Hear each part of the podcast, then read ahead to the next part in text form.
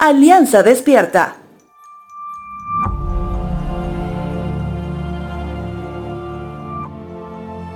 Según estudios del año 2018, neurocientíficos afirman que cada uno de nosotros tenemos alrededor de 60.000 pensamientos al día, de los cuales el 80% son negativos.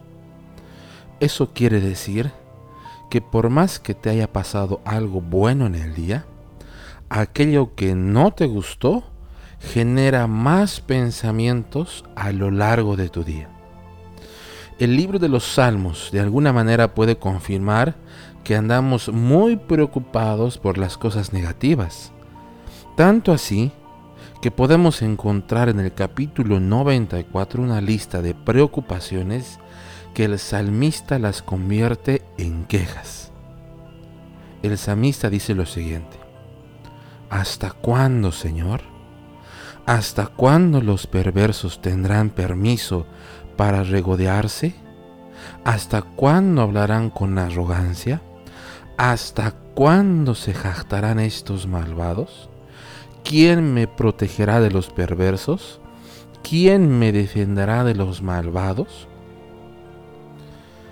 En Primera de Pedro, capítulo 1, verso 9 dice lo siguiente: Pero si confesamos nuestros pecados a Dios, Él es fiel y justo para perdonar nuestros pecados y limpiarnos de toda maldad.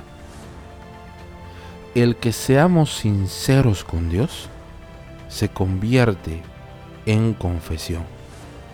La confesión es el proceso inicial para sanar las heridas y renovar tus fuerzas.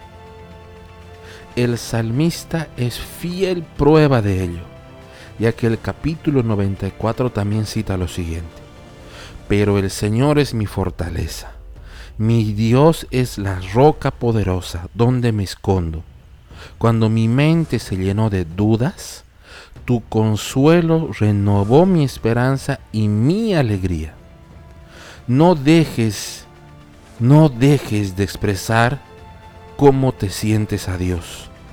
Esa queja diaria puede convertir tus temores en alabanzas de victoria. Te dejo con la siguiente frase. Señor, toma nuestro dolor y nuestro enojo y conviértelos en gozo.